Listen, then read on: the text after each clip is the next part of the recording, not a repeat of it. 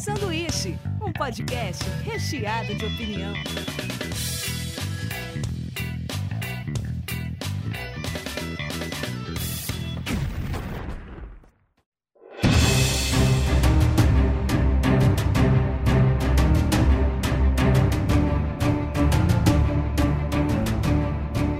Diretamente da Springfield brasileira, começa mais um sanduíche.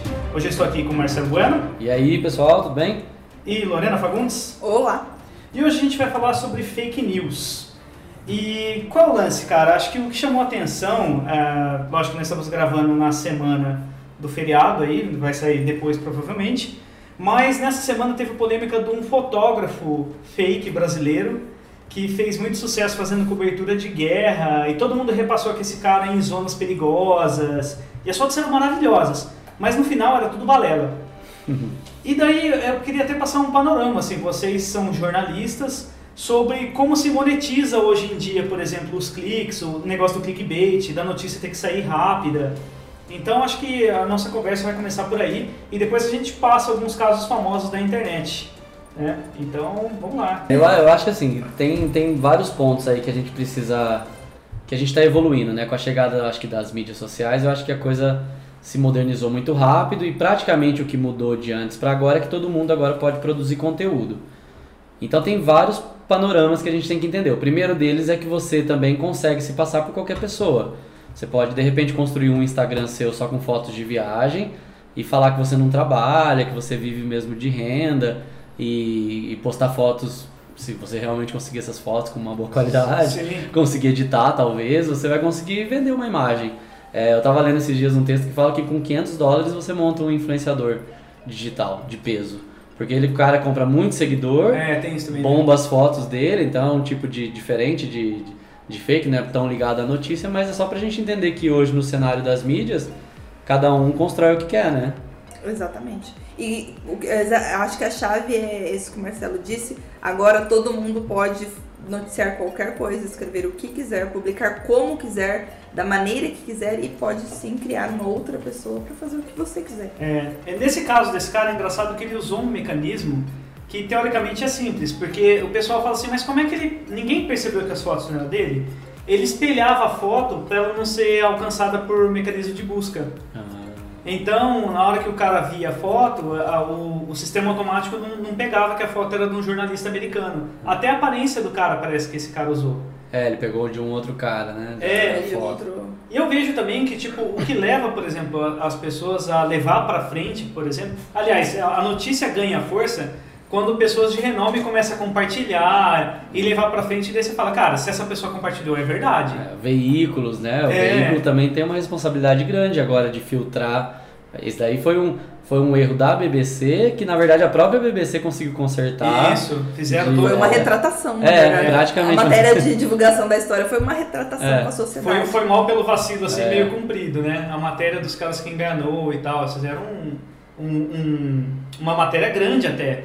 Foram atrás do- dos donos das fotos, foram atrás de quem tava lá. E os caras falavam, eles conversavam com refugiado e tudo mais, não tinha ninguém, ninguém conhecia esse cara, esse E brasileiro. Chegou no nível das próprias empresas que comercializam as fotos do cara, tava também comercializando essas É fotos verdade. fakes. E grandes então- agências É. abraçaram, falavam, É. não, é tranquilo. A ONU seguia ele no, no Instagram.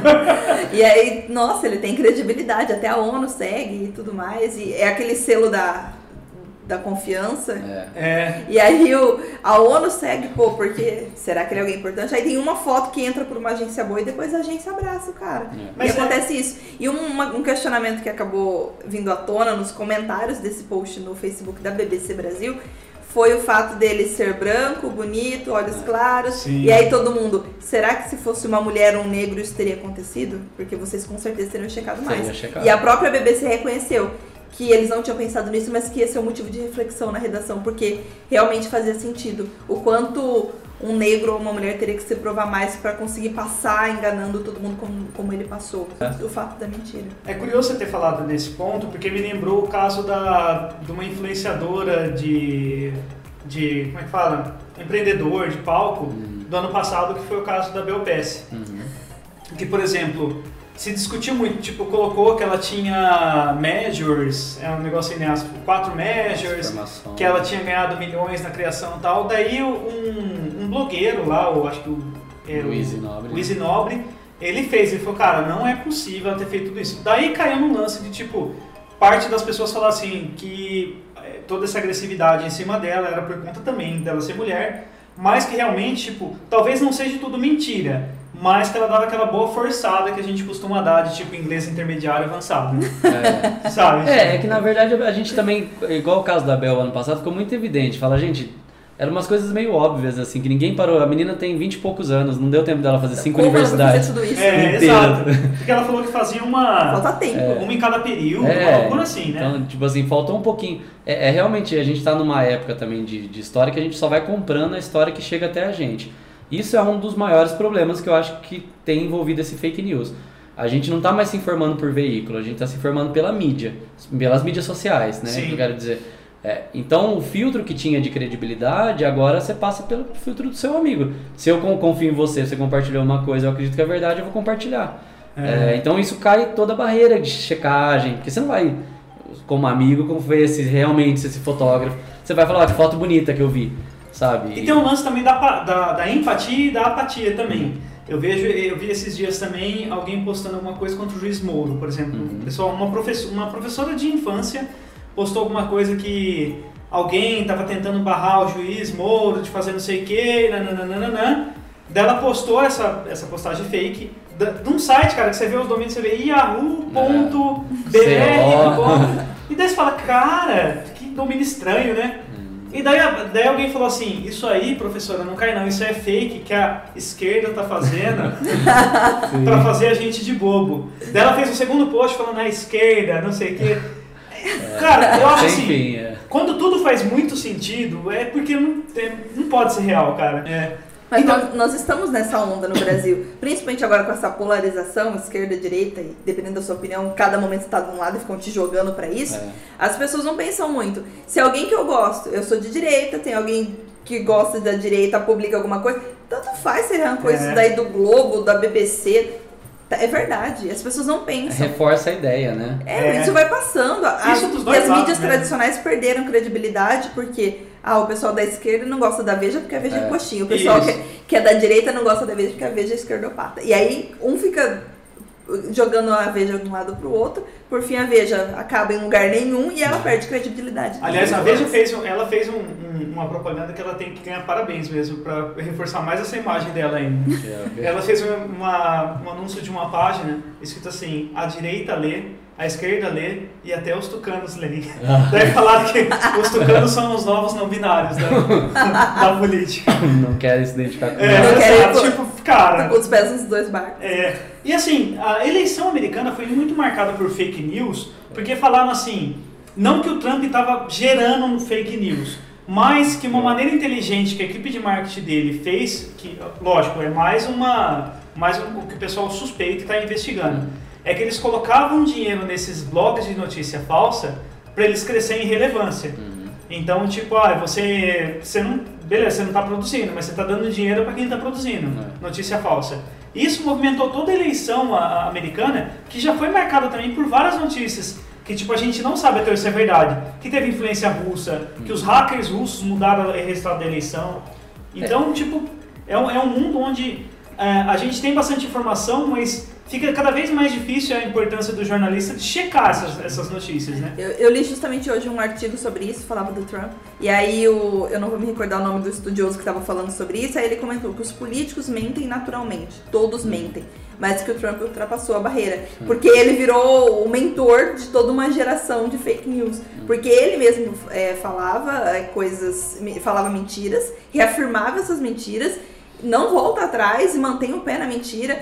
E aí ele entra até na, na pós-verdade, e aí já fica aquela, aquele círculo, e ele deu voz, é como a gente fala quando surge alguém que dá voz aos imbecis. Sim. E aí ele vai lá e fala, ah, é mentira, é uma mentira, ela torna verdade, a galera que é a favor dele vai lá e abraça. Você tem que ter esse filtro. Ah, eu gosto do cara, mas pô, ele tá mentindo. As pessoas não Exato, criam esse filtro. exato. Eu Isso não tem não. mais hoje. As pessoas. Ah, é do meu time, tudo bem, a gente defende. E aí deixa pra lá ele, o fato dele tá mentindo. E falava justamente disso. Como aquele caso dele ter falado que o Obama era o Obama fundador- era muçulmano. É o fundador do Estado Islâmico. Ele criou o Estado Islâmico. Ele disse isso num, num discurso. Aí o jornalista chegou pra ele e falou: Você tava falando isso? Foi uma figura de linguagem? Não, não, literalmente. O Obama criou o Estado Islâmico. É. Como assim, velho?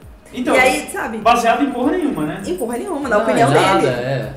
É, e assim, eu acho que isso também não é muito distante da nossa realidade, que nas eleições presidenciais, as eleições regionais também, mas muito mais a presidencial, isso já vem desde Dilma e Serra. Sim. É, na, na primeira eleição da Dilma já tinha coisa de que Dilma era satanista ou Serra é satanista. É verdade, É, verdade. E não sei quem vai, vai votar a favor do aborto e vai acabar os nascimentos de criança no Brasil. Aliás, cara, eu É, tenho que é. admitir. Essa, esse lance do Michel Temer ser satanista produziu memes muito Não, bons. ele Ah, deve ser. Não, mas toda essa coisa de fake news produz ótimos Produz. memes. É. E, porque teve esse lance de demoníaco, demoníaco, demoníaco, tinha um que o Michel Temer era. Daí ele teve uma que ele saiu de um palanque com o braço meio levantado. é verdade. e daí colocaram, tipo, quando você tá saindo de, braço, de braços dados com o capeta. Esse foi o, foi o discurso dele assim que vazaram os áudios da JBS. É, quando ele Foi falou que não discurso. ia, não ia Não ia renunciar. Veja Os memes são ótimos. Então, teve uns, cara, que foi até mais grave. Eu lembro um tempo atrás que uma. Você falou esse, esse esquema de ser ligado ao satanismo. Tinha um boato que uma moça no Guarujá tava, tava é, pegando crianças, Crianças. e usando pra um, pra um culto satânico, alguma É. coisa assim. E, cara, a galera se juntou. é, era um boato, parece que era de outro estado, mas é um boato que foi reciclado, não sei porquê, no Guarujá. E pegaram essa mulher e espancaram até a morte. E foi um lance causado por essa. Então, sabe, outro assim, de, de viés político também, e tipo assim, mesmo ser de esquerda, direita, uma coisa que a galera falava muito era sempre envolvendo grandes empresas e políticos. É, tinha o lance do filho do Lula ser dono da Friboi. Que todo mundo Ah, é descobriu verdade. com o áudio que não era do É, é. É, e, daí você falava assim, tá, como? Como chegaram nisso? Não, um ex-funcionário, um ex-caseiro do sítio de não sei onde, vazou e não sei o que. Eles falam, cara, que loucura isso, cara. E a Ah. Dilma era dona da Havan. Teve, É. teve uma propaganda da Havan, vocês já viram? Que depois a gente coloca o link do, no- na descrição. É, do dono da Havan falando de quem é a Havan. Será que é do Lula? Será que é da Dilma? Verdade. Aí ele falou, a Havan é minha. Aí ele aparece, é um tiozinho carequinha simpático. Caramba, cara. Então, tipo assim, chega no no nível dos absurdos, assim. Eu lembro que, tipo, ó, antigamente, antes de- dessa geração de internet, os boatos que se tinham eram muito bolados em cima de lendas populares. Tinha época de infância, que vale um programa à parte até, que tinha a lenda, por exemplo, da boneca satanista da Xuxa. Da Xuxa. Que a Xuxa tinha Ai, feito o um disco ao contrário da Xuxa. A, É, Xuxa, era, a Xuxa era mega satanista. Era, e se você rodasse Larie, é. alguma coisa. O Stranger Things até brincou com isso, né? Colocou a Xuxa pra apresentar. né? Isso, a Netflix fez essa ação. Tinha o punhal do fofão, que você comprava o fofão, você tirava a cabeça, vinha com um punhal dentro. Dentro. que era meio um brinquedo assassino, assim. Mas antes, a, a diferença de velocidade que mudou com as décadas é muito grande. Porque, assim, eu, eu tenho 36 anos. Quando é, aconteceu a, que, o, o plano Collor, que tirou todas as poupanças lá, não lembro qual plano, se era verão 1, verão 2, eu sei que, tipo assim, todo o dinheiro que a pessoa tinha na poupança, eles pegaram pra rom- pegar o rombo do, do governo. E, tipo, isso aí, cara, quebrou muita gente e só os políticos de alta escala conseguiram, conseguiram tirar o dinheiro da terra. né? Salvar a grana. Salvar a grana, lógico, porque por coincidência eles tiveram uma, um lance, uma ideia de tirar um Lá e dinheiro. todo mundo pensou nisso no mesmo É. dia. Mas esse boato eu vi reverberar no, no governo Lula, no governo Dilma, até, tipo, até nesse governo agora do, do Temer, acho que já deve ter uma corrente assim, que o governo está em crise, toma cuidado para colocar seu dinheiro na poupança. Toda vez que dá a economia balança, a galera fala, ó, cuidado com a poupança. Eu vejo quando, tem, quando não tem viés político, tem um lance assim.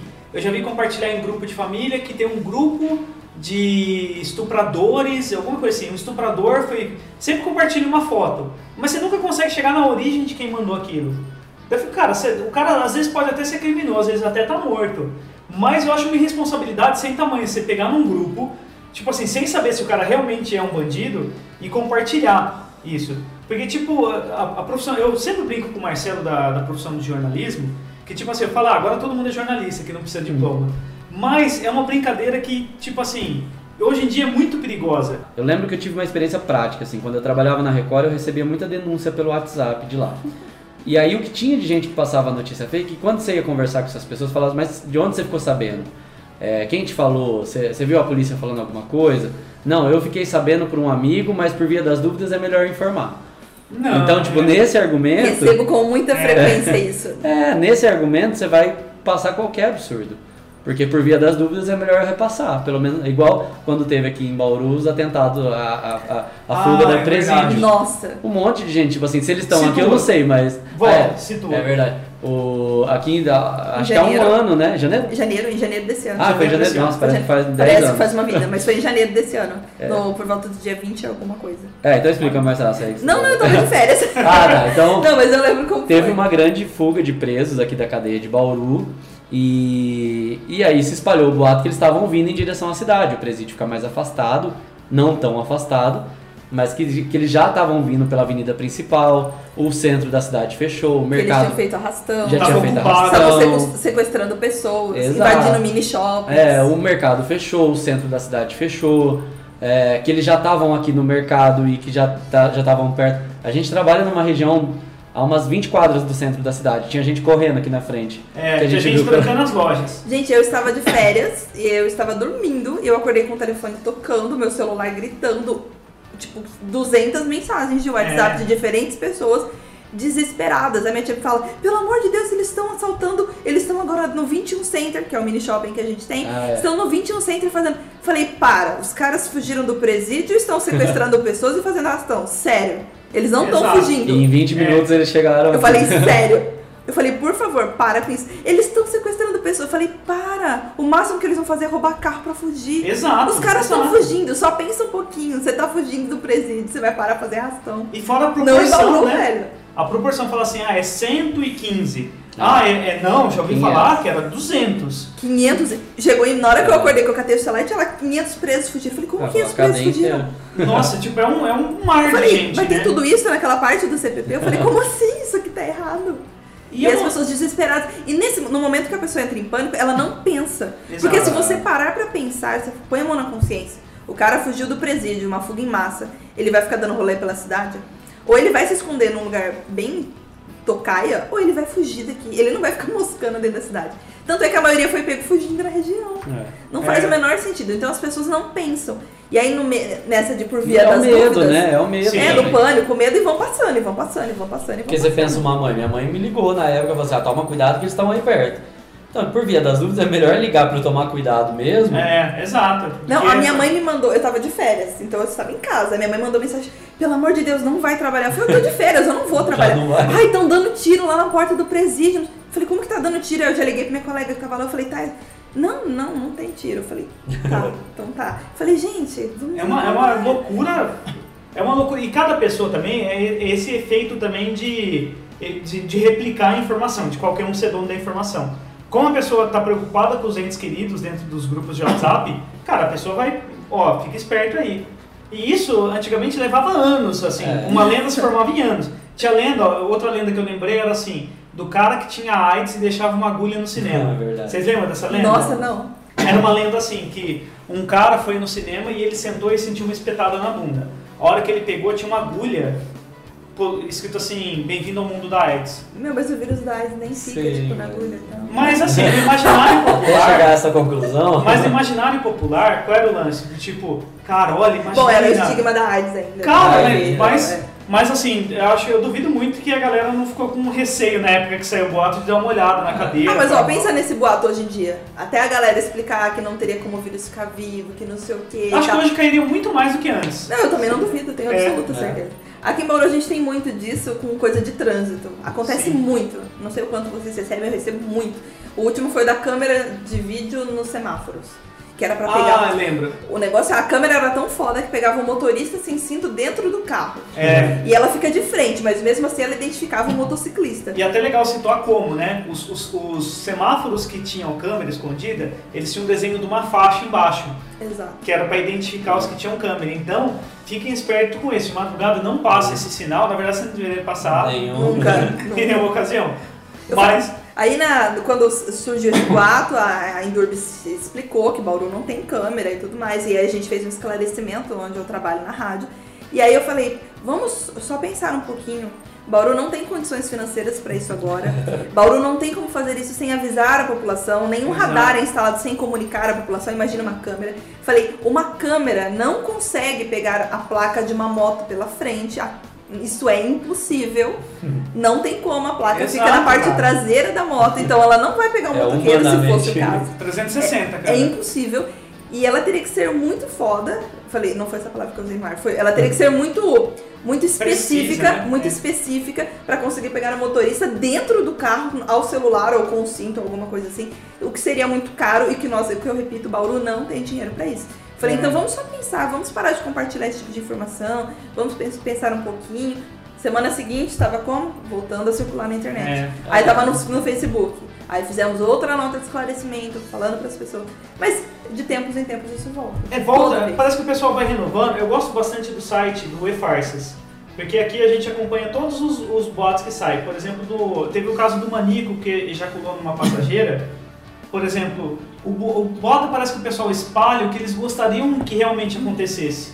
Então, saiu um boato, por exemplo, que já cortaram o membro dele dentro da prisão e tudo É, eu mais. escutei que Que... ele tinha sido espancado, escutei É. é verdade que ele já tá espancado, não sei o que. Eu falei, E daí os caras falam, cara, não, não foi. Foi tipo, mas a pessoa aproveita esse desejo da pessoa de querer vingança, de querer alguma coisa, e solta e, cara, a, a gente, infelizmente, às vezes cai numa dessa. É, e tem que tomar cuidado também, que é que aí não dá pra saber porque a gente não conseguiu analisar toda essa linha da fofoca, daquilo que é um boato que lembra daquela brincadeira do telefone sem fio que você falava uma coisa pro Sim. amigo, se Quem tivesse uma conta um fila, conto aumenta um pouco. é, se É. você tivesse uma fila de 10 pessoas, alguém perde a informação ali no meio do caminho. A informação também tem isso, Eu né? mudava de propósito. É, então, tem.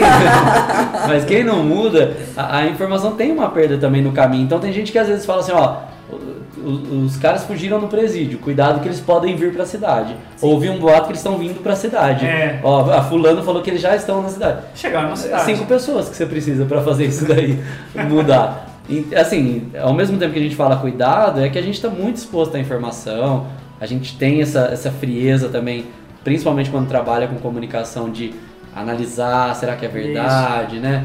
A gente tá igual gato, meio arisco para as coisas. Mas a dona de casa, o, o cara que é mais simples, é, o adolescente, ele não tem todo esse filtro que a gente Eu, eu tem. já caí em um. Eu Uhum. admito que eu já caí em um, mas porque eu gosto muito de bicho. Daí mandaram a foto de, um- de uma cesta de cachorros, falando que o bicho precisava de adoção e não sei o que, não sei o que. Cara, parecia factível, não parecia nenhuma notícia fantástica. Eu sempre desconfio da, ah, eu- as notícias mais fantasiosas eu desconfio. Mas vezes eu falei, cara, por que, que alguém passaria uma notícia falsa? Bom, eu passei pra frente essa notícia do cachorro com adoção. E era um cachorro bonitinho, cara, era muito lindo os cachorros. O cara passou pra mãe dele, a mãe dele ligou no telefone não existia. Ela mudou o DDD, ligou, o cara falou, cara, já é a terceira ou quarta pessoa que liga aqui. Não tô dando cachorro nenhum. Cara, Daí o cara falou, puta, cara, eu nunca repasso essas coisas. Como você é cético e me repassou, eu repassei. é, Eu é um falei, filtro. puta, cara. É e eu filtro, também caí. Perdeu seu selo de confiança. É. Então, e, e, tipo, exato, cara, isso, isso me deixou muito triste. Que até então eu era uma pessoa que tava ali no hall das pessoas que não caem nessas correntes.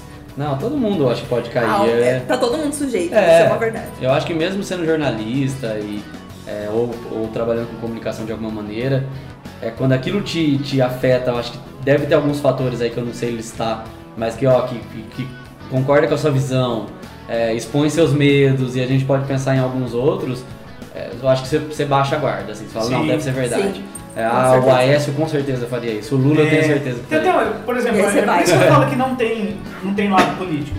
Mesmo as coisas que eram alguns boatos sendo inventados por filho do Lula e tudo mais, mas eu lembro que fizeram algumas montagens com a Aécio também. Tem uma montagem que ele tá de bonezinho, abraçado com duas garotas, assim, numa farra. E tipo assim, dentro do que a gente, tipo assim, recebe de fama dele, você fala assim, ok. Não é difícil, É, Se você não provável. gosta do Aécio, você, você baixa um pouco aquela, aquele senso crítico e fala, ok, é ele É. mesmo na farra. Sabe, quando você para pra reparar na foto, você vê que é uma montagem mal feita. Sabe, você começa a reparar as tonalidades de pele e tudo mais, e fala, cara, não pode ser. e também tem o, eu lembro outra lenda que, que correu um tempo atrás, eram algumas mecânicas de roubo, que era mais ou menos assim, olha, se você sair na frente da sua casa e ver um símbolo no portão, vocês receberam Nossa, isso aí? esse não. Sim, Não, era mais ou menos eu assim. lembro disso. Se Se tiver fizerem uma marcação assim, é tal Isso. coisa, se for tal coisa, nossa. Se for um sol, é, família, a família só fica durante o dia na casa. Ah, é- Se for um não sei o que, é porque família sai à noite. Se tiver desenhado não sei o que, só moram mulheres na casa. Que, tipo assim, cara, daí você imagina toda a mecânica de bandidos fazerem códigos, Sim. sabe? Não, para que, que eu tenho que desenhar aqui mesmo? Ah, observei, cara, não faz, mas na hora a pessoa simples, ela repete. Ah, você vai dar uma olhada na sua casa, ué. Sim, você- aí- mas se você pensar é, nesse tipo de situação, é que é difícil, na hora a gente não pensa mesmo. Sim. Mas você acha que o bandido ia perder todo esse tempo pra olhar uma casa de uma pessoa mais simples? Ele Talvez pode se- pular do Talvez se fosse uma inventar grande empresa, se fosse um- um- uma grande casa, uma mansão, alguma coisa, talvez. Mas casas mais humildes, casas mais simples, que eles podem pular o muro e ver o que tem lá dentro e puxar e sair correndo. É, não tem. Não É. tem muita lógica. Normalmente esses boatos não tem lógica. Mas é isso, Mas nem olha. sempre a gente consegue É. discernir É, é isso que você é falou problema. aquela hora da pós-verdade, é, só para contextualizar também, é uma palavra que, ele- que o dicionário de Oxford é, Ah, é? determinou como a palavra do ano, acho que em 2017, né? 2016. 16? Então, Eu que, que é uma 2016. coisa, é um conceito legal pra gente explicar, que é quando uma coisa bate muito com a nossa opinião, a gente baixa a nossa guarda totalmente, É. assim. Tinha, tinha notícias de que o, o Papa apoiava o Trump, tipo, coisa super distante, assim, Não, o- é. o Vaticano Foi- não, foi desmentia, desmentia. todo e ninguém acreditava. É, e eu acho que é o que acontece muito nos dias de hoje, assim, tá? Tipo, os órgãos estão desmentindo, tá todo mundo falando que não.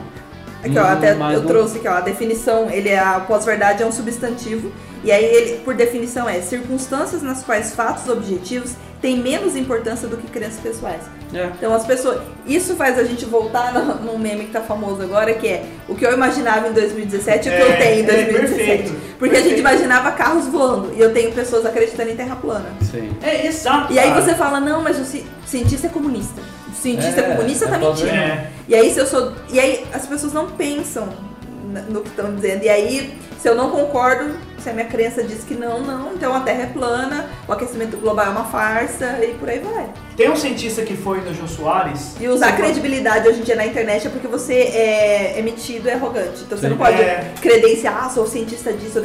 Você é um metido arrogante comunista. Isso é o que você acha. tipo assim. É o que você É, acha, não é, é. você não estudou anos pra aquilo, é, o que você Exato. acha. Dentro desse de conhecimento oculto, assim, desses todos esses que a gente, assim, a gente sempre acha que os cientistas, é, outro dessas fake news também que são bem replicadas, assim, que assim, dentro do, todos os cientistas estão sendo pagos pelas indústrias milionárias farmacêuticas. É, sempre assim. E na verdade o chá de cúrcamo, o chá de, sei lá, chá de É casquinha de não sei o que, ele cura câncer, diabetes, ele diminui pressão e não sei o que, porque os médicos não podem falar pra você. E essa é uma puta coisa que você fala assim, cara, se tem uma coisa que a ciência não é, é absoluta em nada. Uhum. Tipo assim, sempre tem uns caras debatendo outros, quebrando conhecimento, estudando, que seja a plantinha que, que você planta no quintal da sua casa, tem alguém que vai, olha, põe teste, faz Pesquisa e e isso é uma notícia muito perigosa, que eu acho que a gente realmente não gosta de ler coisas complexas. Ninguém pega uma Scientific American Brasil para ver quais foram as últimas descobertas desse cara. Porque, cara, é osso, é um texto cru, assim, pesado. Mas a, a hora que, tipo, alguém fala assim, ai, olha, minha vizinha ah, livrou uma pedra do rim tomando o chá de sei lá o fala, pronto, cara, é isso que eu preciso. Na chá hora de da pedra do rim, você não vai pensar duas vezes. Exato, cara. Tipo, aí, quem são os cientistas para falar que não? Eles não estudam a natureza, eles só É. estudam que são pagos para estudar. É, não, não tem como. É por isso que é difícil você pensar que esse cenário vai mudar. Tem um outro cenário que eu queria falar também, que eu acho que tem relação com isso, que também está ligado às mídias sociais, que é um pouco do que eu tô mais próximo, né?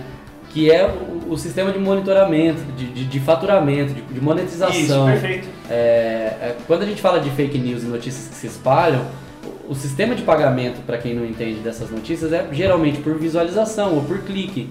Então, quanto mais clique eu tiver numa notícia, independente se ela é verdadeira ou não, mais eu tenho possibilidade de faturar. Então, é natural que tenha sites especializados em inventar mentira, se aquela mentira for render para mim um milhão de, de cliques. Sim. Ou se, se aquele vídeo que eu colocar um título atrativo, depois a pessoa vai lá ver e não tem nada. Cara, eu odeio. É. Se tem uma coisa que eu odeio é, é isso. Tipo, Você tem formas de, de repente, para um produtor de conteúdo mais sério, você consegue driblar esse cara, dar- negativar o cara, mas para um site desse que trabalha com, eh, principalmente esses sites de, de política muito mais extremistas, nossa, você vê que o cara não tá nem aí, ele vai jogando notícia ali, e algumas com 250 mil compartilhamentos, é, mas se, se as empresas que cuidam desse sistema de monetiza- monetização, especialmente o Google e o Facebook, é, eles não mudarem essa forma de mon- monetização só para clique, independente do, do tipo de conteúdo que você está entregando, isso daí vai continuar, isso vai crescer cada vez mais.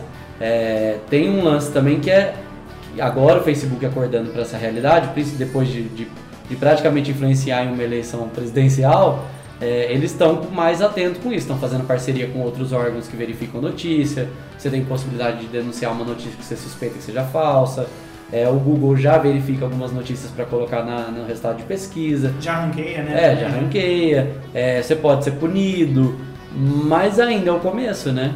Você ainda não controla o submundo da internet, de WhatsApp, de é, blogs, e aí é um. Vai ser difícil. A WhatsApp mesmo virou nossa Deep Web, né? tipo assim, porque todo o resto passa por um monitoramento de tipo assim, é, é, eu, eu não quero que seja, não, tô, não me entenda que eu quero que seja monitorado o WhatsApp por alguma agência governamental, não é isso. Só tô falando assim, o WhatsApp é, é ponta a ponta. Então, tipo, a, as informações que são passadas lá dentro, não, ninguém vai conseguir defender o outro lado. Tem. Cê, a, a, aquela conversa já passou aquele assunto, já passou, as pessoas já replicaram aquilo lá e acabou.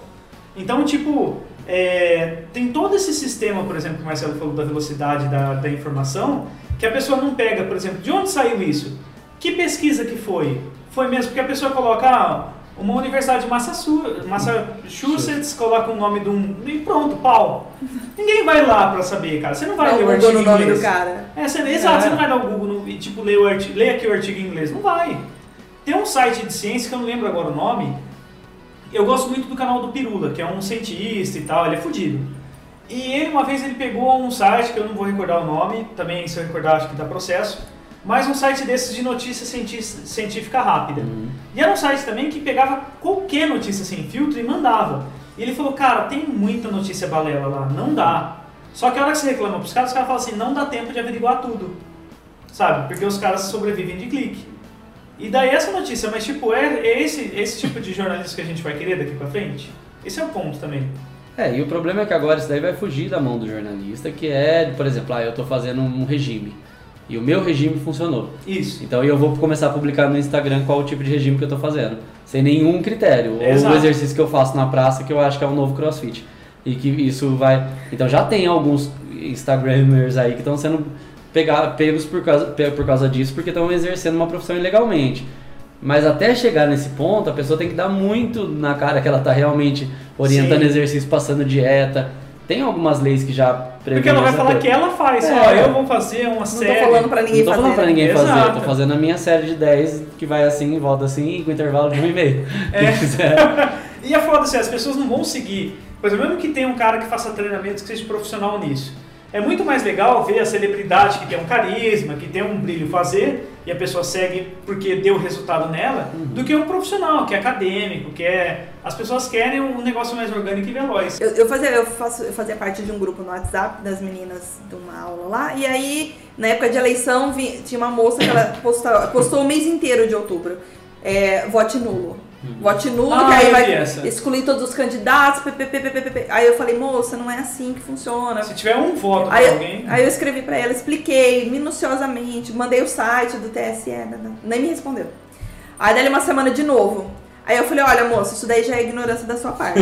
aí eu fiz o textão explicando como funciona e como aquilo era, aquilo era falso. Falei, pronto, compartilha esse daqui agora, por favor, porque isso tem, combina mais com a nossa é. legislação eleitoral. Hum que, que ela fez no dia seguinte, antes do segundo turno?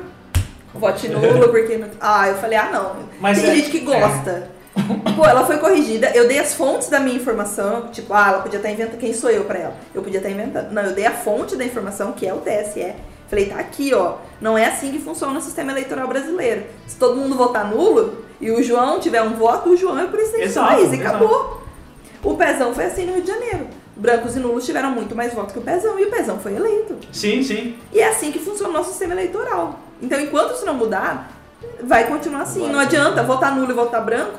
É protesto? Até que ponto? Porque você vai deixar uma pessoa que você. Exato. Mas vai deixar de se manifestar. Tá é aquilo que eu falei, quem ganha com isso, né? É. Exatamente. Às vezes quem tá motivando é o cara que vai ganhar. Fala assim, quanto mais tiver, mais chance eu tenho já que no Rio de Janeiro, chamou a atenção o número de brancos nulos? Chamou, mas o Pezão foi eleito, tá lá até hoje, é, roubando tudo que podia. É, tem uma outra história que é legal contar, que aconteceu bem próximo de mim. É, eu trabalhei com uma moça também, que não, não trabalha mais na, na Record, não, trabalhou muito pouco com a gente lá, ficou acho que uns dois, três meses, acho que não passou nem da experiência. E, e ela foi embora depois, a gente nunca mais ouviu falar, eu tinha ela no Facebook, mas muito chata, deletei uma vez aí na vida. E ela saiu esses dias no Fantástico. De que ela tá inventando notícias pela internet e gravando vídeos falando e usando o nome do Drauzio Varela, usando o nome de outras pessoas, porque eu, e eu lembro que eu já tinha visto um vídeo dela que ela falava do Pedro Bial, que onde já se viu o Pedro Bial chamar os Big Brothers de herói, herói é o brasileiro que trabalha cedo. E ela tem uma linha muito perigosa que é de uma identificação com o povo, né? Sim. De é, é, herói é o brasileiro que acorda cedo. E ela tem uma audiência gigante. Esses dias eu vi a página dela. Só que ela mexeu com gente errada, né? Ela mexeu com a Globo, ela mexeu com o Drauzio Varela. E aí saiu uma matéria no Fantástico, né? Que não precisa nem falar o tamanho da visibilidade que tem. Sim. Detonando ela, assim, mostrando a imagem dela, o vídeo dela, chama tal, não vou falar o nome dela aqui pra ela não pegar peixe pequeno, mas é, que ela, me, ela tava inventando o nome, aí vem o Drauzio, fala que é mentira, que ele não conhece a senhora, que ele nunca autorizou a usar o nome dele, que ele nunca falou Essa isso. polêmica foi do exame da ultrassom, da mamografia. É, da Isso, mamografia. foi da mamografia. Exato. E, ela, e aí o Fantástico entrou em contato com ela, con- conversou com o marido dela na época, ele falou que ela não ia se pronunciar. E esses dias apareceu uma atualização dela pra mim, ela continua gravando vídeo falando de Dória, e aí ela entra no- nos outros. Eu falo, gente, tem hora que me dá vontade de aproximar e falar assim, o que, que passa na sua cabeça, né?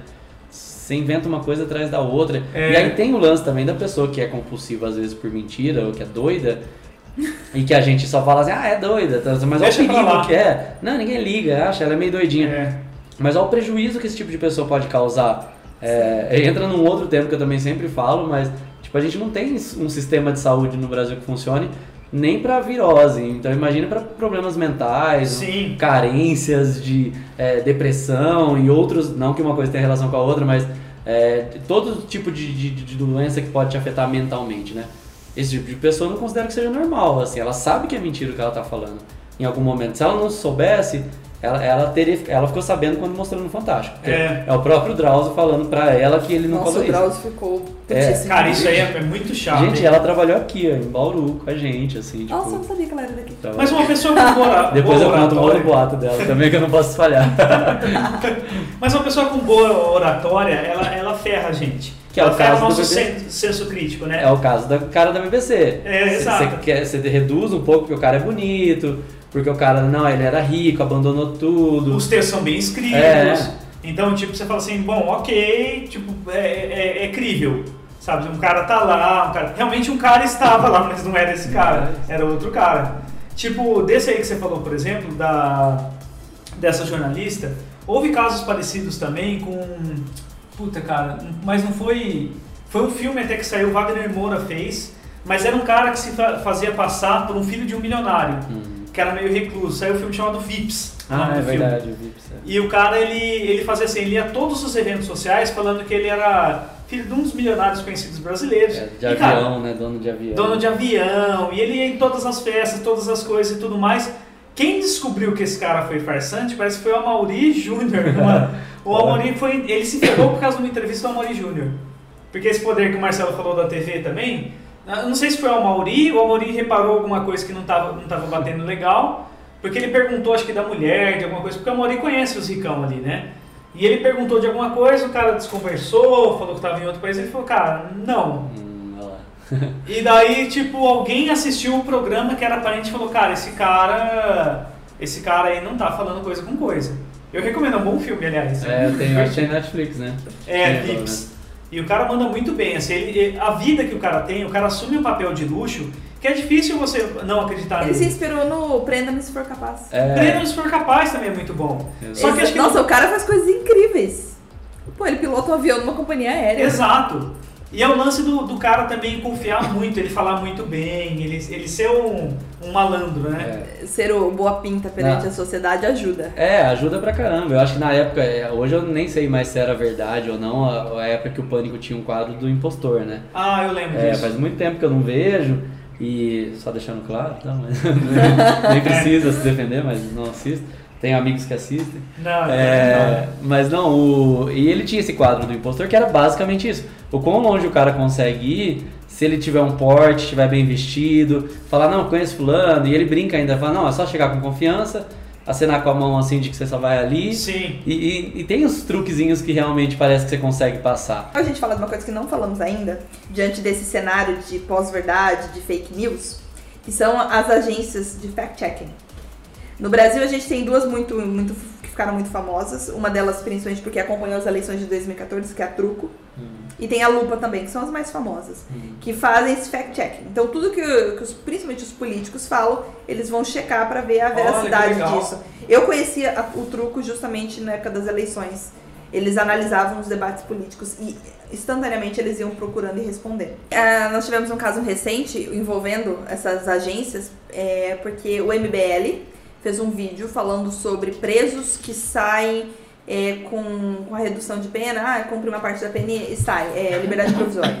E aí eles falaram que 70% dos presos do país saíam e tudo mais. E aí a, a jornalista da agência buscou esses dados, não achou, entrou em contato pedindo esses dados, porque eles estavam checando a informação. E aí o MBL respondeu pra ela com uma imagem de um pênis de borracha, falando pra ela checar isso. Mentira. E ainda gravaram um vídeo falando que eles são esquerdopatas e estão perseguindo o MBL e tudo mais. Então, algumas pessoas ganham credibilidade por uma ação, usam essa credibilidade depois para manipular pessoas e acham que estão certos de usar dados. E quando elas são questionadas por uma agência que é formada por jornalistas que checam todos os lados, é óbvio, é meio nítido para quem acompanha a Truco e também a Lupa, de que eles não têm um lado, eles apuram todos. Ah, tem o discurso do Lula, vamos dissecar É. o discurso do Lula. Tem Aliás, o discurso do Aécio, vamos disse- dissecar o discurso do Aliás, Aécio. excelentes nomes. As duas, né? Truco e Lupa. Exatamente. Excelente, a truca é maravilhosa porque ela, ela usava as cartas As do baralho. né? Nossa, e aí falava truco. E aí, ah, tá falando mentira, tá falando verdade. A lupa usa um pinguim aí, de acordo com meia verdade, falsa verdade. E aí eles vão usando. E aí, quando eles questionam um dado, uma pessoa que tá atingindo milhões de pessoas, como é o MBL ainda hoje, eles são, têm essa resposta. Então eles não deixam checar. A pessoa cria uma informação, não, não deixa checar aquilo e acha que tá tudo certo. Porque quem questiona é de esquerda. E se eu for de esquerda e alguém me questionar, é porque a pessoa é de direita. E aí perfeito. fica nesse círculo de que eu posso falar qualquer merda, quem me questionar tá errado, porque eu acho que ele não gosta de mim. Ou ele não gosta da minha ideologia. E aí essas agências de, de fact-checking, elas têm feito esse trabalho. Elas tentam, né? É, nas eleições nós tivemos a Truca em 2014, aí a Lupa vem em 2015. E elas seguem com esse trabalho, fizeram nas eleições municipais em São Paulo, pegaram muita coisa. E aí você entra no site, elas vão checando notícias, informações, principalmente de políticos. A base é política, porque a gente precisa conferir. Então, às vezes, Sim, tem sim. pronunciamento do Temer, tá ao vivo. Imediatamente eles já estão online, estamos checando o discurso do presidente. Para... E aí, dali, tipo, meia hora, uma hora, às vezes um pouco mais, dependendo do que tiver que checar, vem o laudo de tudo que ele falou. Ah, tem isso de mentira, isso de verdade, isso de mentira, isso de verdade. E na eleição de 2014, isso foi. É, 2014, isso foi muito bom. Porque enquanto estava rolando o debate, a Dilma falava, ah, porque tantos por cento, não sei o que, não sei o que, da população saiu da pobreza. Aí eles vinham, olha, na É. verdade o dado é esse. Ah, em alguns casos, inclusive, o dado que eles conseguiam mostrar era melhor do que o que o candidato estava falando. Algumas coisas bem loucas de dados errados, de informações erradas. Ah, o AS falou Tem muita distorção coisa. Aí eles né? vêm, não é exatamente assim, distorcer as palavras e assim vai, sabe? Então essas agências têm um trabalho importante, mas elas são atacadas quando elas tentam fazer esse trabalho dependendo do lado que elas que as pessoas acham que elas estão, não necessariamente que elas. Sim. Então tem essa, essa coisa que nós temos hoje no Brasil, dessa deturpação da informação. E é, claro, com uma vantagem para os portais que vão se beneficiar dos cliques Perfeito. de quem ama e odeia. Exatamente. E- É, não tem, assim, eu acho que o papel do jornalista também fica mais claro nessa hora que a gente está falando. A responsabilidade do jornalista que tem a partir de agora de lidar com a informação e de tentar realmente passar uma informação sem, sem estratéginhas. É, tinha uma época também que as pessoas estavam condenando com mais força essa coisa de que, ah, veja o que aconteceu. Fulana foi pra praia e veja o que o que aconteceu. aconteceu. Tipo, não, cara, dá a notícia, se alguém quiser saber mais. É, Perfeito. daí provavelmente seja alguém que nem seja jornalista que queira é, se passar por, por jornalista para fazer isso. E ao mesmo tempo a relevância do trabalho do jornalista nesse trabalho de checagem. Porque hoje compartilhar a notícia já não é mais o trabalho do jornalista principal. Porque compartilhar, qualquer pessoa pode compartilhar. A gente pode gravar e publicar. Eu posso fazer um live no meu Facebook, falar que eu tô na frente do presídio que acabou teve, de, de ter uma, mais uma fuga. Você ficou sabendo por um cara que trabalhava lá. É, e eu vim aqui conferir porque eu sou jornalista, então eu vim, vim trazer. Então imagina que, que o compartilhar não é mais um, um privilégio nosso. Antes era. Agora eu acho que é realmente apurar, é, é ter certeza, é desdobrar o assunto de alguma maneira. Sim.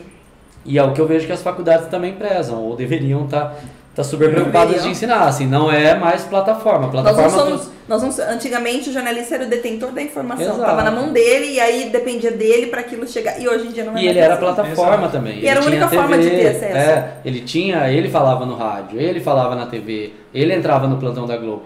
Agora a coisa mais fácil é você fazer um plantão da Globo aí na, na sua rede ou numa Não, uma coisa inimaginável há 20 anos, a Globo com uma tela de Skype no ar.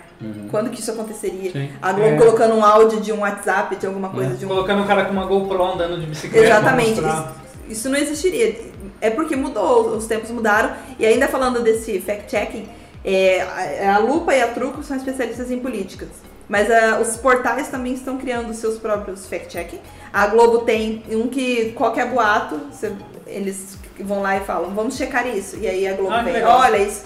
É, aí vão colocar uma manchete. é, a atriz está na praia caminhando, cai e quebra a perna. Aí eles colocam, será que foi isso? Aí você clica e eles explicam que ah, ela não caiu, não quebrou a perna, não sei o que, foi assim. E aí eles explicam todas as outras notícias, desde fofoca até boatos de WhatsApp que circula. É, e porque se eles não tomarem esse cuidado, eles vão perder a própria relevância que eles Exato. têm. Então não é nenhum favor que eles estão fazendo. Estão tentando verdade- salvar a credibilidade. É, é É. um tipo de trabalho que você vai ter que ter agora, a partir de agora, pra sustentar sua credibilidade mesmo, assim, não deixar usarem seu nome, não deixarem falar que o Criança Esperança desvia o dinheiro. Isso, isso eu acho perigosíssimo, cara. E eles fazem, e fazem isso há quantos anos que não falam isso? Como fizeram, Criança a moça fez com o Drauzio, o Drauzio teve que virar público, gravou É. vídeo. E mesmo com tudo isso, tinha gente que questionava. No próprio post do Drauzio, tinha gente questionando. Ah, mas o senhor tem certeza que o senhor não falou isso mesmo?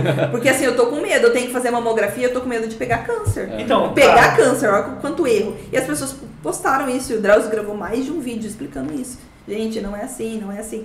E vezes, uma mentira, ela pode ser muito pior até do que um. Sim, cara. Do que isso vai ser depois daquilo. Às vezes era. Esse do Criança Esperança mesmo, eu recebi um que deixa a pessoa bem sensibilizada, assim. Eu, eu tenho um amigo que ele tem um, um filho autista e ele compartilhou num grupo que a gente compartilha que, olha, não doe dinheiro pro Criança Esperança. Criança Esperança não sei o que, não sei o que, doe para pai da sua cidade. Assim, contradizer isso é, é, não quer dizer, por exemplo, que você não está falando para a pessoa não doar para pai, doe para os dois. Uhum. É, mas o ponto é, é uma distorção aí de tipo assim, olha, tem que ter uma checagem, falar que, cara, se ajuda a criança, está sendo muito malvado de espalhar essa notícia, porque você não gosta da Globo, sei lá. Então é muito complexo.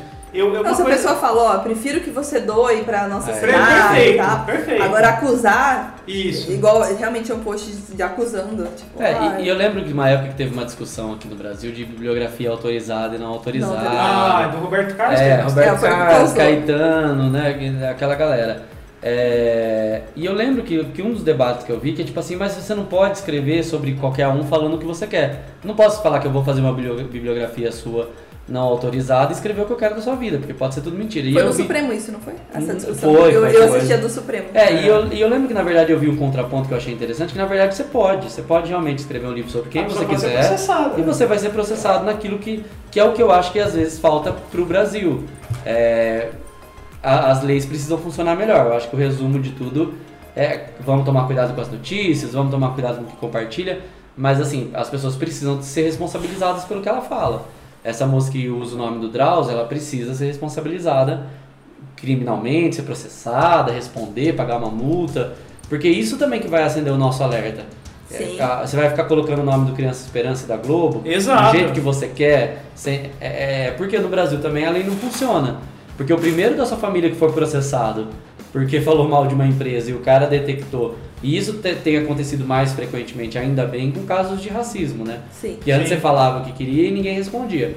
Agora você mexe com a Ludmilla, você sabe que ela vai processar, que ela vai falar, que a mãe dela vai falar, e eu acho isso maravilhoso, porque aí você acende o alerta na população. Porque as pessoas estão usando agora as redes sociais e tudo vira minha opinião. É, E as É, pessoas exato. esquecem que preconceito não é opinião, discriminação Exato. não é, não é questão de opinião e que é possível sim cometer crime Aliás, na esfera online. As pessoas esquecem disso. A, nova, a nossa legislação, eu até conversei com um advogado sobre isso recentemente, a nossa legislação ela, é- ela não é o ideal. Nós temos uma, um remendo é, que pune algum- alguns crimes e tal, é, mas nós temos a nossa lei, o nosso código que pode ajudar em alguns outros casos. Então, se Sim. você Sim. o preconceito racial é crime. Racismo é crime. Fim.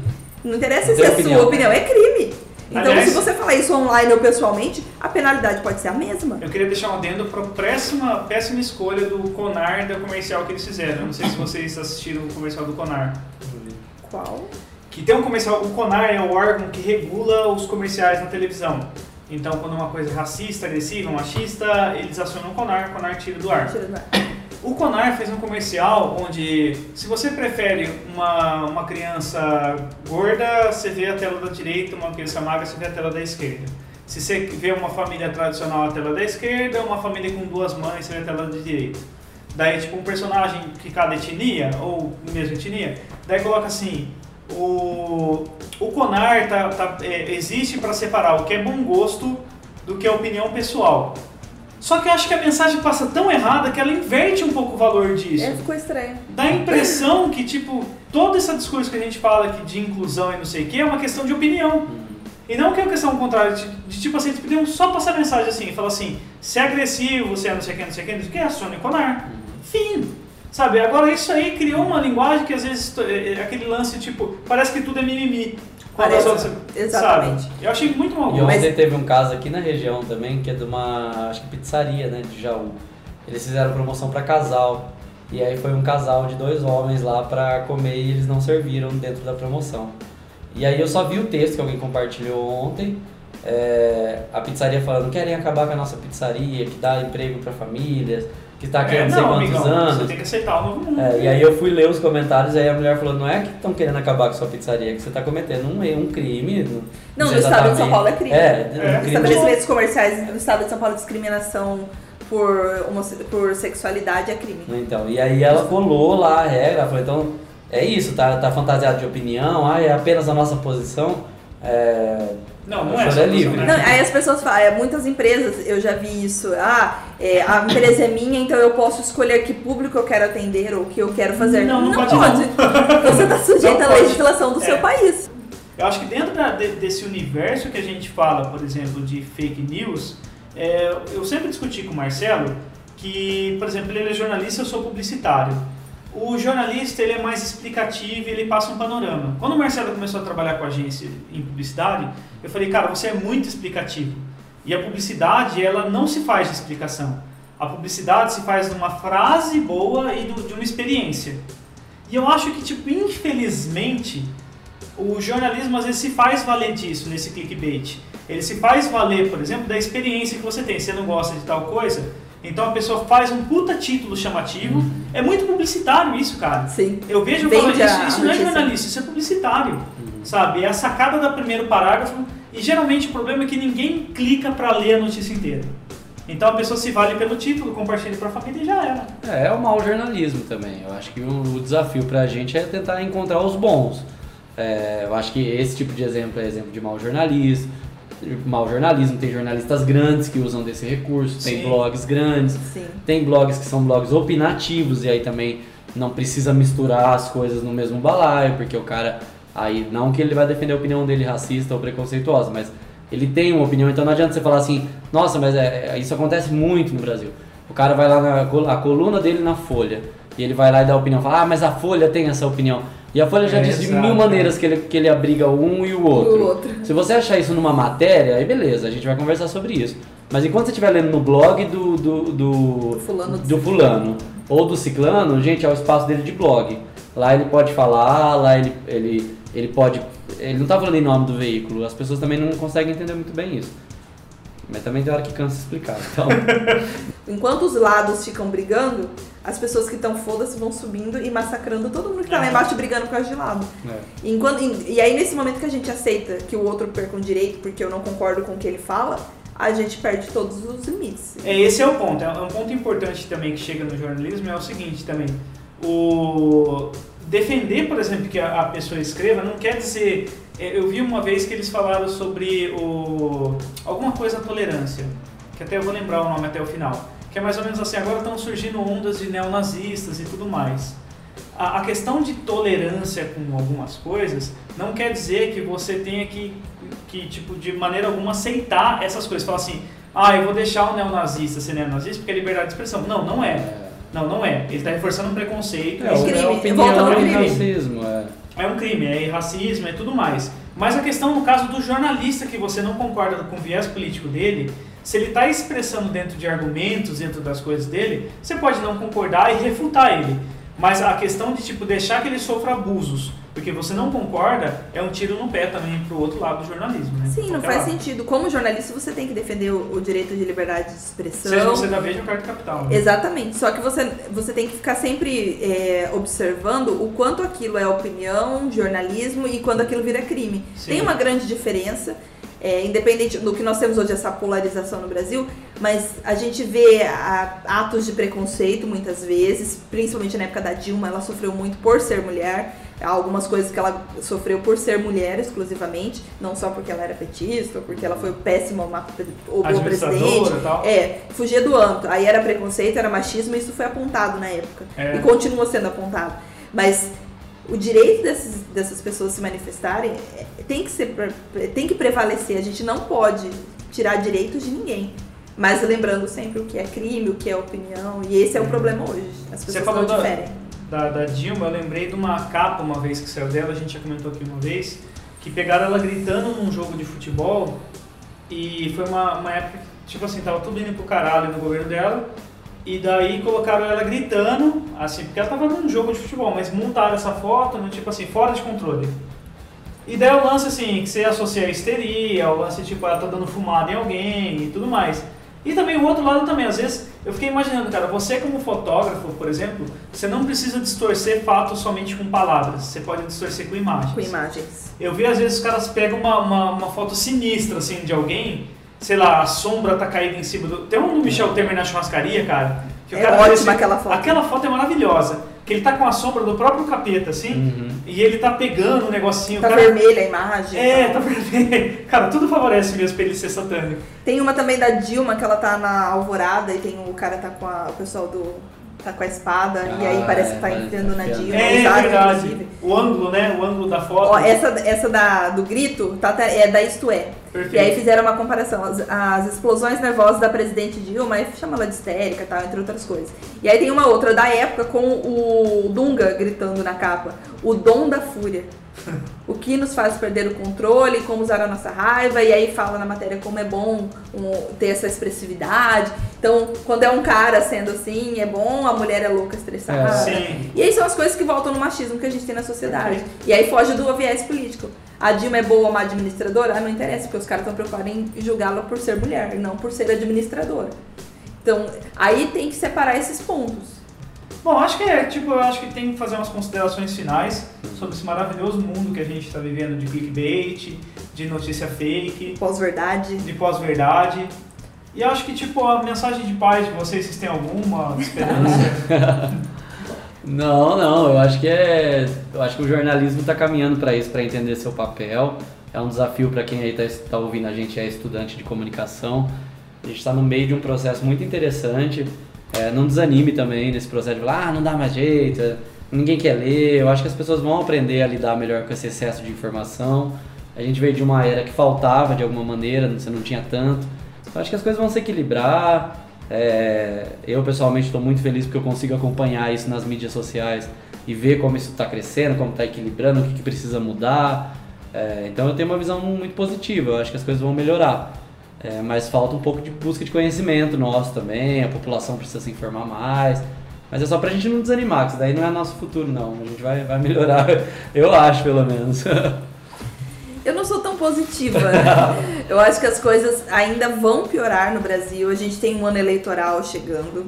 E aí a tendência, diante do que temos hoje, é uma piora muito severa disso. Essa polaridade, os, os extremistas. Então, tudo isso acredito que no próximo ano vai piorar sim.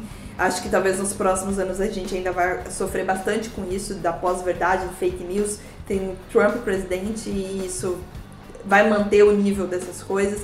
Mas eu acho também que nós temos profissionais que estão agindo contra isso. O pessoal, essas agências de fact-checking estão trabalhando para isso. É importante que a gente trabalhe, continue trabalhando nisso, porque se, se a gente diz, se o pessoal que faz a verdade desiste, aí fica mais fácil. É, Então a gente tem que insistir, compartilhar a verdade. Como o Marcelo falou para quem curte comunicação, lembrar sempre de que a gente tem que, o máximo possível, levar a verdade nunca esquecer dos dois lados, a gente não pode só pensar num lado só da história, a gente tem que pensar nos dois e a gente tem que tentar. Eu tenho uma frase que eu até anotei para não esquecer, que é do Charles Caleb Colton, que é um escritor inglês, quem citou foi o Mário Sérgio Cortella.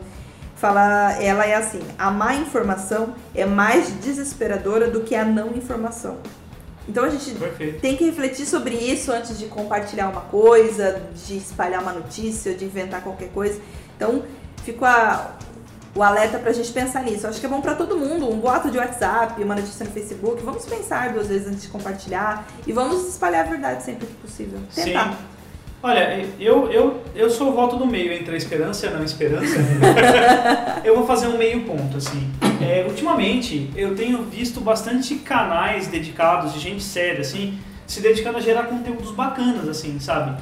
E eu acho assim, eu, eu tenho um ditado bem americano, bem capitalista fudido, que acho que serve pra citar, que eles falam follow the money, né?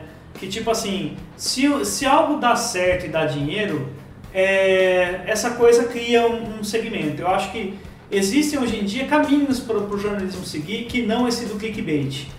Eu acho, por exemplo, hoje em dia existem tipos de financiamento de conteúdo. Acho que tem uma galera aí para vir, talvez, até mesmo podcast, cara. Eu queria muito jornalista dedicado a fazer podcasts inve- investigativos, podcasts de conteúdo jornalístico. Eu seria um, um fã, assim, um apoiador. Existe, por exemplo, a galera que apoia, dá dinheiro por mês e tudo mais. Eu acho que são recursos que a gente pode se valer. Não creio que isso vai ser a curto tempo para as massas. Por exemplo, o cara que ainda não acessa toda a tecnologia, não sabe para onde vem, ele ainda é meio refém da informação que chega nele. Mas eu acredito que tipo daqui a um tempo a gente vai ter a gente vai ter a- o amadurecimento também desse jornalismo. A gente já teve em toda a internet esse amadurecimento. Eu acho que o jornalismo também está caminhando, está redescobrindo seu papel, né? Tá tipo achando a maneira dele, como ele vai tirar dinheiro nesses tempos que não se compra mais jornal. Sim, e quando começar a mudar esse sistema de financiamento que a gente falou também, vai ter outra revolução aí. É, que não vai exato. ser por audiência, que não vai ser por. Vai ser Quando a- segmentado, É, né? Tipo, quando a é. gente começar a perceber qual que vai ser o valor dessa segmentação, da relevância, da, da qualidade do conteúdo, a internet vai passar por outra mudança. Eu acho Porque também. hoje você bateu o olho e fala, nossa, o cara tem um milhão de assinantes, ele é bom. É. E às vezes não, às vezes é o, é o pior de todos. Só que ele tem um milhão. Exato, Então, ele pode ter tropeçado ou pode ter gatinhos. É, então assim, não, não é garantia de nada. Então é uma revolução que a gente vai testemunhar aí. Muito, muito rápido, eu acho.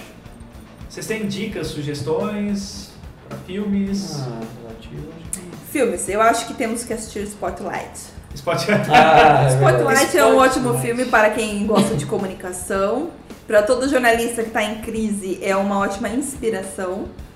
E para esse momento nosso, é, não é uma realidade, infelizmente, na maioria das redações. Nem Sim, toda é. redação tem uma equipe que possa fazer esse trabalho. Não entre na faculdade achando que é aquilo. É, por favor, não, não será assim. Eu tá? cheguei aqui perguntando pro Marcelo, falei, caramba, cara, Não. que legal. Na verdade, Não. você procura cachorro perdido. É, é exato, cachorro perdido, documento que nunca mais a pessoa vai ver, mas ela quer anunciar, porque vai achar. e tal. Mas a gente não pode desistir. Eu acho que o Spotlight é um bom exemplo de como fazer. É o, seria o ideal. E, quem- e nessa geração que nós estamos agora de fake news, pós-verdade, ele, é, ele pode ser feito de forma mais simples, que demande menos tempo.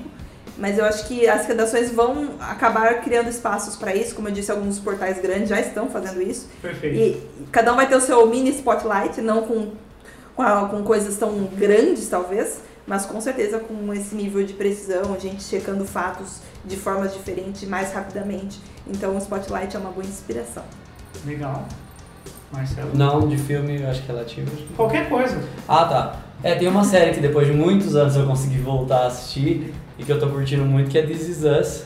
É, é da Fox, não tá no Netflix, é um desafio, mas dá pra você baixar o aplicativo da Fox e testar por dois dias, se você não, não for rico, não tiver na sua TV a cabo. Dá pra maratonar? É, Mas será que dá pra fazer uma maratona? Acho que Você- são 18 episódios, você tem é um desafio. 18 Valendo. episódios, dois dias. É muito lindo, assim, eu acho que é, é o tipo de história que eu gosto, quando você conta história de pessoas normais, problemas reais. É, eu tô muito mais fascinado nesse tipo de história do que só pra cutucar os fãs aí, do que Game of Thrones e Dragões. É. Ah. Mas eu não posso falar nada porque eu- já está na minha lista e é a próxima série. Não, tô brincando, É mas que eu acho que é muito como, como sensível. comparar sushi e churrasco, sabe? Não tem. Não, né? São é- dois, dois segmentos. Enfim, né, churrasco sempre. Mas. Game não, of mas- Thrones eu não como churrasco. É. Mas é uma série muito sensível, assim, eu, eu gosto desse tipo de história real mesmo. De real, assim, né? Claro que é uma ficção, mas com histórias muito próximas à realidade. E tô gostando muito da construção, gostei da construção dos personagens. Tem uma ida pro passado e pro, pro, pro- e pro futuro que é legal. Enfim, vale a pena assistir, chama This Is Us. Ó, eu tenho duas recomendações de podcasts que, assim, um deles chama Xadrez Verbal. É muito legal, são os caras que são especialistas em política internacional. Então, tudo que tá rolando de, de assim, ai, Venezuela, vamos fazer um panorama sobre Venezuela. Cara, não é superficial. Os caras têm uma discussão de uma hora e meia sobre Venezuela, passando os panoramas sem, sem paixão política, sem nada, é análise mesmo. E os caras têm carisma, eles falam de uma maneira muito bacana. Tem, são professores também em faculdade e tudo mais. Recomendo muito, cara, são muito legais.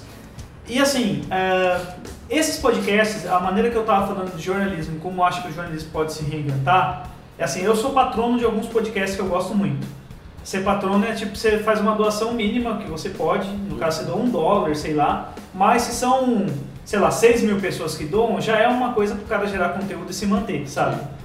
O segundo podcast que, que eu acho que vale a pena citar também, você ser patrono, chama Mamilos. Então, é, são, começaram com as duas meninas é, que fazem até hoje, de apresentadora, mas elas começaram a fazer assim, a discussão com empatia.